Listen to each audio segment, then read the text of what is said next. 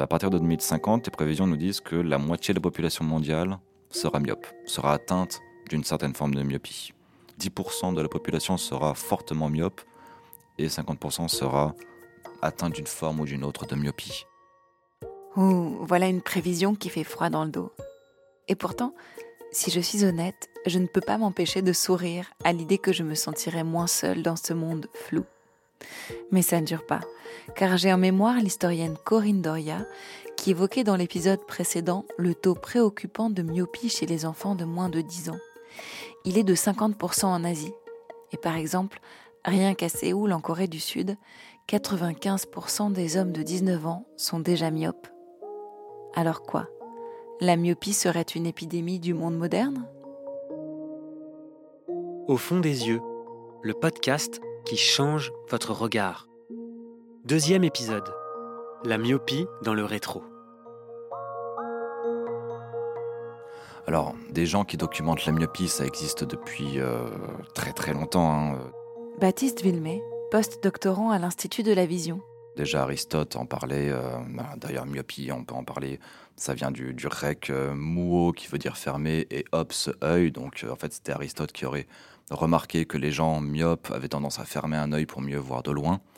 Donc ça veut dire qu'on a déjà des documentations de personnes myopes à la Grèce antique.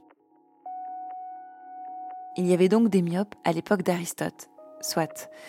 Mais ils devaient être bien moins nombreux qu'aujourd'hui, où nos yeux regardent plus souvent de près que de loin. Et notre mode de vie urbain, consommateur d'écran, y est sans doute pour quelque chose. Car quand le regard s'arrête un peu trop près, la myopie commence. Moi, par exemple, j'ai grandi en ville, et comme je suis curieuse, mon regard était en permanence attiré, stoppé par un détail. Une affiche, une vitrine, un visage, un chien. Et maintenant que je vis à la campagne, c'est presque une gymnastique de m'habituer à regarder loin. Donc, quand je marche, je fais un petit exercice souvent. Donc, j'essaye de voir les arbres. Donc là, au loin, je vois un chêne, un châtaignier, encore un chêne. Ah, et ça, c'était un oiseau qui vient de s'envoler. Et je suis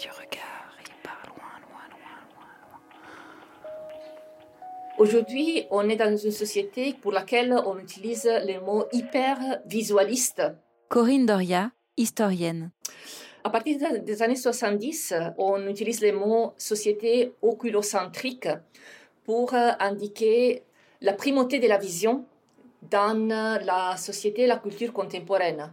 On compte sur nos yeux pour travailler, pour les loisirs, pour la sociabilité, à un niveau inouï dans l'histoire.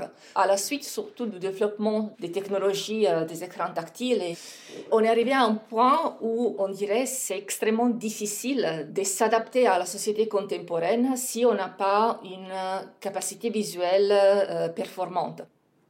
On peut imaginer que dans, euh, l'Antiquité, au Moyen Âge, euh, à l'époque euh, moderne, les demandes que l'on posait à notre système visuel étaient moindres. Il y avait moins de nécessité d'avoir une vision performante, de voir 10 sur 10 ou 20 sur 20 euh, au quotidien. Ok, donc au Moyen Âge, la myopie est une condition. On l'est, on le reste. J'aurais sans doute été super forte pour décorer les Bibles grâce à des petits pinceaux. Il paraît même que certaines familles priaient pour que leur enfant naisse myope afin de devenir enlumineur. Pourtant, si on remonte dans le temps, les Romains, qui ont toujours été les plus malins, avaient déjà mis au point une technique intrigante et un peu douloureuse pour se débarrasser de la myopie. On mettait des galettes, surtout pendant la nuit, avec des bandages pour comprimer l'œil, euh, le globe oculaire lorsque l'on, dormait. Et au réveil, la, la personne trouvait d'habitude que sa vision était améliorée.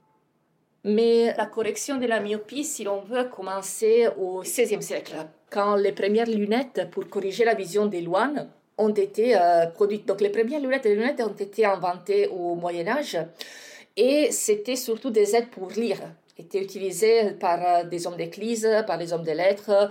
Il faut attendre le VIe siècle pour avoir les premières lunettes pour euh, corriger la vision de, de donc avec des verres concaves. Et ça, ça a été le, le, premier instrument pour corriger la, myopie. Et en fait, il n'y avait pas exactement une, échelle universelle. L'unité des de mesures, la dioptrie, c'est quelque chose qui a été introduit très tard, dans la deuxième moitié du, du 19e siècle. Euh, les procès de choix des lunettes étaient très empiriques. On allait chez le lunetier ou euh, souvent les lunetiers arrivaient chez nous. Les lunettes étaient vendues par des vendeurs ambulants. Et on, essayait. Ça, ça me va, ça, ça m'aide. On achetait souvent plusieurs paires de lunettes on utilisait aussi les, lunettes comme euh, donc pour conserver la vision. Parce qu'on pensait qu'en portant des lunettes, c'était un moyen pour garantir en quelque sorte que les yeux continuent de bien fonctionner euh, pour euh, longtemps. Tiens, c'est curieux. Pour moi, les lunettes ont toujours existé. Mais c'est vrai qu'en y repensant, je ne connais pas de peinture célèbre de myopes ou de personnages portant des binocles. Hypothèse que j'ai voulu vérifier en me rendant dans l'un des musées de Paris, où paraît-il, on peut croiser le plus de lunettes, le musée Carnavalet.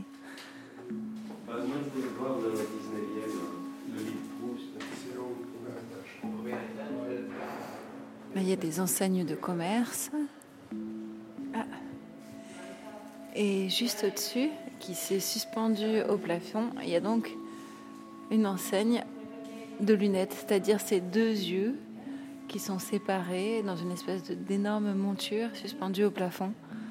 Elle doit faire à peu près les 60 cm de large. Et c'est plutôt des bésicles. C'est une enseigne d'opticien, anciennement rue Saint-Antoine, dans le 4e arrondissement. Allez, on monte l'escalier à la recherche de lunettes. Bonjour. Bonjour. Je fais un reportage et je cherche des lunettes dans les tableaux ou des lunettes comme objet. On m'a dit qu'il y en avait ici. Ouais, je sais pas, et je... surtout à la Révolution française. Peut-être faut aller demander à mon collègue, peut-être qu'il sait, faut des lunettes. Ouais, des Donc là, on est à la Révolution française. Il y a des objets, il y a beaucoup d'éventails, mais il n'y a pas de lunettes. Qu'est-ce que c'est que ce monde où tout le monde voit flou ou alors tout le monde voit net?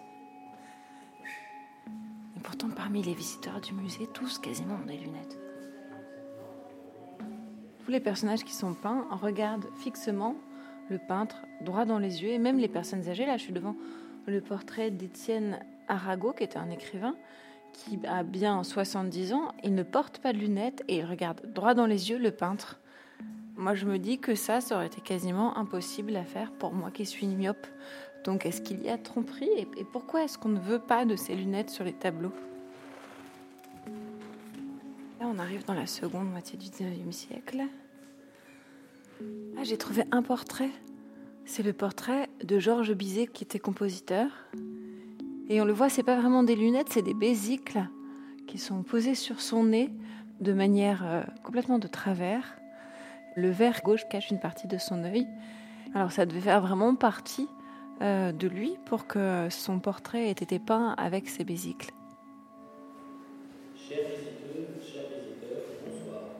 Les médecins ont considéré ce qu'on appelle aujourd'hui les, les vices de réfraction, donc des problèmes comme la myopie, l'astigmatisme, d'une façon assez euh, superficielle. Ils n'étaient pas vraiment intéressés par ces conditions et surtout ils ont eu pendant très longtemps une méfiance vis-à-vis des lunettes. Pourquoi? Parce que les lunettes ne corrigent pas les, problèmes. C'est un aide, mais l'œil reste malade. On reste myope, mais on peut voir quand même. Ça arrive, si on commence à porter des lunettes, après il faut acheter des lunettes plus puissantes et euh, ainsi de suite. Donc, étant donné que cette progression a été vérifiée déjà à l'époque moderne, les médecins à cette époque-là disaient oui, les lunettes ça sert à rien pour, euh, disons, soulager les, les, gens qui avaient des, problèmes euh, qu'on appelle aujourd'hui myopie, astigmatisme, il y avait des remèdes qui allaient de la saignée, par exemple, du régime. Il y avait un médicament qui était, disons, fréquemment conseillé, des tisanes à boire ou à s'utiliser avec, euh, pour faire des comprimés à, à, mettre sur les yeux, faites avec une herbe qu'on appelait casse-lunette, parce qu'on pensait que c'était plus efficace que, que les lunettes. Mmh, une tisane pour faire diminuer la taille de l'œil. Il paraît même qu'on interdisait aux myopes de boire du chocolat, du café, de l'alcool ou bien de consommer épicé. Aujourd'hui, ça peut paraître complètement farfelu, mais il faut se remettre en tête le contexte historique. Le manque d'intérêt de la médecine pour euh, tout ce qui est les yeux, c'est lié au fait que pendant très très longtemps, il était impossible de voir ce qui se passe à l'intérieur d'un œil vivant, jusqu'à l'année précisément 1851 quand, d'une façon absolument, disons, pas programmée, un médecin allemand, von euh, Helmholtz, a mis à point un instrument, l'ophtalmoscope, qui permet de voir qu'est-ce qui se passe à l'intérieur d'un œil vivant. Donc d'observer la rétine, les nerfs optiques, euh, les mouvements des muscles euh, oculaires, les mouvements de la cornée, du cristallin. Et à ce moment-là, il était possible de faire des recherches empiriques sur les yeux.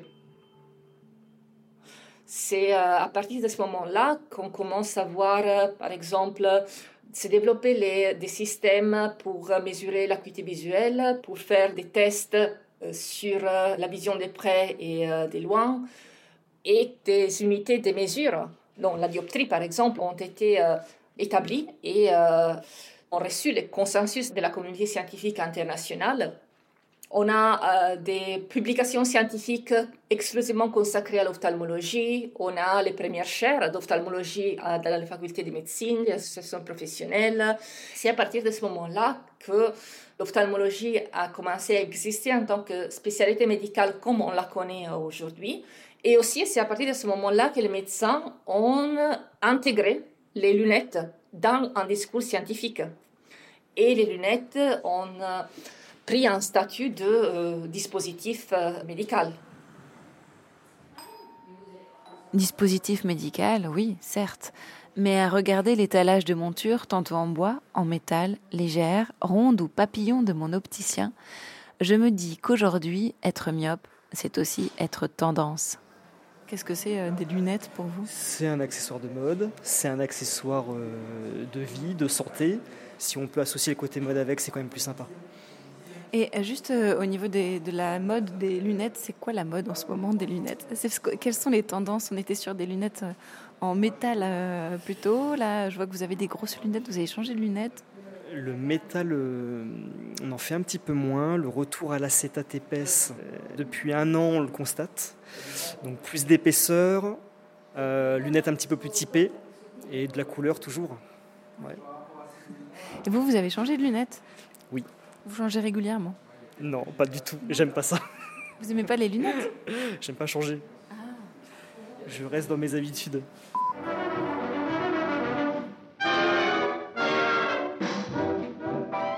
L'Amérique, toujours en veine d'idées neuves, vient de lancer sa dernière mode, les lunettes millionnaires. Diamants et perles ont leur place autour des prunelles comme aux doigts. Ainsi, en robe du soir, les yeux des belles d'outre-Atlantique brillent de mille feux. Être myope, quel rêve Un rêve qui se mesure tous les six mois, consciencieusement, dans une petite pièce à part de mon opticien pour vérifier que mon ordonnance est à jour. Vous, votre dossier, très clairement, je le connais par cœur. Ah bon, pourquoi? Renouvellement lunettes, renouvellement lentilles, c'est effectivement 3-4 fois par an avec la myopie que vous avez. Alors c'est quoi la machine que vous avez? Alors ça c'est un, c'est un autoréfractomètre, précisément. Ça va donner une valeur automatique, plutôt approximative de la correction. Ok, donc là j'enlève mes lunettes. Je laisse retirer vos lunettes. Je vais juste bloquer la machine. Donc je colle le menton euh, là. Je regarde dans l'espèce de trou noir. Ah ouais, ben Fixez bien au fond. Classiquement, ça va être une petite montgolfière comme Ah oui, j'ai toujours l'habitude de cette montgolfière maintenant. Exactement. Elle est quasiment présente sur toutes les machines. Ça va être net puis flou, c'est normal. Là, c'est pas net du tout, hein. C'est normal.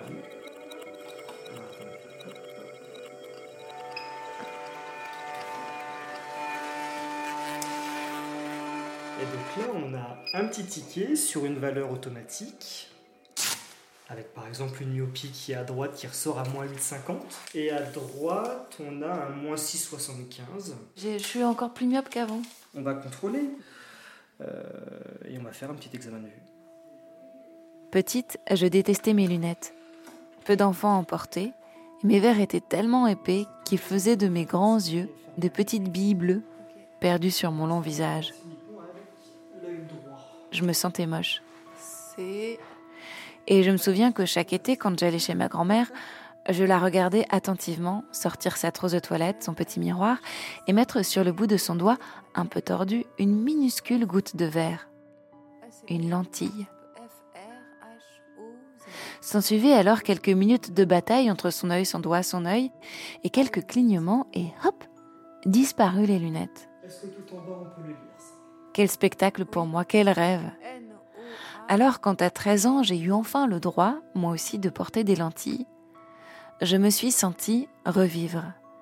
Et je suis devenue championne de l'enfilage. En deux secondes, sans miroir, sans table, pas toujours dans des conditions hygiéniques optimales, mais c'était vital pour moi. J'étais redevenue normale. Ouais, plus ou moins. Ouais, c'est vraiment rikiki là. On dirait des graineries. c'est toujours déchiffrable quand même? Apparemment, les premiers à imaginer une solution euh, euh, semblable à celle d'une lentille de contact, à mentionné la possibilité de mettre un verre à l'intérieur de l'œil pour améliorer la vision a été Léonard de Vinci, mais ça reste presque anecdotique. C'est une note dans un de ses euh, codes qui n'a pas eu vraiment de, de suite. non, les premiers essais avec des lentilles de contact en verre ont été faits vers la fin des années 1880 et c'était des assez gros morceaux de, verre qui on pouvait porter pour, euh, je sais pas, une demi-heure maximum. Après, il fallait les enlever. Ça, on peut considérer comme les premiers essais de euh, lentilles de contact. Après, les lentilles de contact ont vraiment commencé à se développer à la suite de euh, le développement de l'industrie euh, des matières plastiques quand on a pu avoir à disposition des polymères assez souples, malléables et durable pour euh, être utilisé pour fabriquer des lentilles euh, de contact avec une correction. Et c'était aux alentours des années, euh, des années 50 que les premières lentilles ont commencé à être mises sur le marché. Là, il s'agissait de lentilles assez grandes, donc c'est pas très confortable. Et on pouvait les porter, disons, une dizaine d'heures. Ensuite, à partir des années 70, les lentilles, disons, plus petites qui couvrent la cornée ont commencé à, apparaître et surtout à partir de la fin des années 70, début des années 80, les lentilles gaz perméables ce qui permet un confort euh, plus important et surtout réduit les risques d'asphyxie au niveau de la cornée qui est lié aux portes de, de lentilles. Je me souviens bien de l'arrivée de ces lentilles à gaz perméable sur le marché. Du jour au lendemain, moi qui avais les yeux secs avec les modèles précédents, j'ai pu porter les lentilles plus de 5 heures d'affilée, à une fête, sans aucune gêne. Et c'est la première fois que j'ai oublié que j'étais myope. Pourtant, s'il y a bien une chose qui restera gravée en moi, grâce à la génétique notamment, c'est bien ma myopie. Gêne que partagent malheureusement également mes enfants, futurs myopes. Et alors euh, là, je vois derrière vous, il y a... vous avez un petit rayon enfant, de lunettes enfant, c'est ça? Oui. Est-ce que vous avez beaucoup d'enfants qui viennent ici? On a pas mal d'enfants, généralement ce sont les enfants de nos clients. Mais euh, oui, oui, et puis bah, il en faut pour tout le monde. Et les enfants, vous en avez de plus en plus, vous constatez là en 5 ans d'ouverture? Ouais, il y a de plus en plus d'enfants. Les myopies, de toute façon, c'est un petit peu exponentiel. Il y a bah, ce qu'on appelle, nous, il y a une petite épidémie de myopie. Opticien, c'est un métier d'avenir, non, en ce moment, avec la société et tous myopes en 2050 Alors, je ne sais pas si c'est un métier d'avenir. En tout cas, c'est un métier où, pour l'instant, on a besoin de nous, on a besoin du service et euh, on a besoin de conseils. Donc, euh, on est encore utile. Et alors, qu'est-ce qu'il faudrait qu'on change dans notre société pour ne plus avoir besoin de vous? Alors, en tout cas, pour avoir moins besoin de nous, bah, tout ce qui est myopie évolutive, cette petite épidémie de myopie, il y a eu des études récentes qui ont montré que deux heures au moins par jour dehors, à la lumière naturelle, ça a enlevé un certain nombre de risques. Donc en tout cas, ça passe par euh, passer un peu plus de temps dehors. Je pense que les compagnies qui s'attellent au traitement de la myopie ont de beaux jours devant elles, effectivement même si évidemment le mieux pour la société serait d'éviter que les gens développent la myopie plutôt que de juste faire du palliatif et du correctif, effectivement. C'est aussi l'avis de Serge Reskinov, président de l'International Myopa Institute. En mai 2023, il participait au congrès de la SFO, Société française d'ophtalmologie. Les pouvoirs publics peuvent effectivement faire quelque chose. À Taïwan, par exemple, des dispositions ont été prises pour que les enfants passent plus de temps dehors pendant le temps scolaire. En Chine, des lois ont été passées de façon à éviter une surcharge de travail en vision de près. Et un objectif de réduire la prévalence de la myopie chez les enfants de 6 ans à moins de 3%. Donc il y a effectivement des pays où les pouvoirs publics se sont saisis du problème. Mais c'est aussi parce que dans ces pays-là, la myopie est déjà la première cause de cécité. Dans des pays comme l'Europe, les pouvoirs publics, malheureusement, souvent ne se rendent pas compte de l'urgence en termes de prévention pour éviter ces cécités qui vont euh, être des gros problèmes à l'échelle individuelle, mais qui vont aussi coûter très cher à la société plus tard. Car oui, être myope a un prix. Déjà pour moi, lentilles 80 euros par œil pour 6 mois.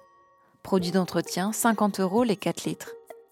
Lunettes, monture plus verre aminci, environ 300 euros tous les 3 ans, soit environ 360 euros pour moi chaque année.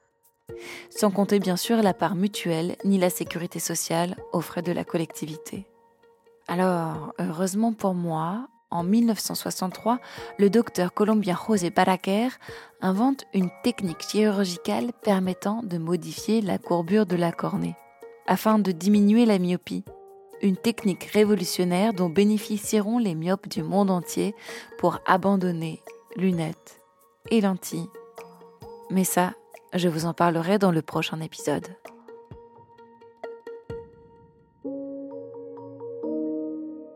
Dans cet épisode, vous venez d'entendre le chercheur Baptiste Villemet, l'historienne Corinne Doria et Lucas. Merci à elles et à eux de nous avoir accordé de leur temps. C'était Au fond des yeux, une enquête originale de l'hôpital des 15-20, l'Institut de la Vision et l'IHU Foresight pour la Vision. Elle est produite par le studio Ose. Reportage Léa Minot. Réalisation Juliette Medevielle. Production Lorraine Pagès.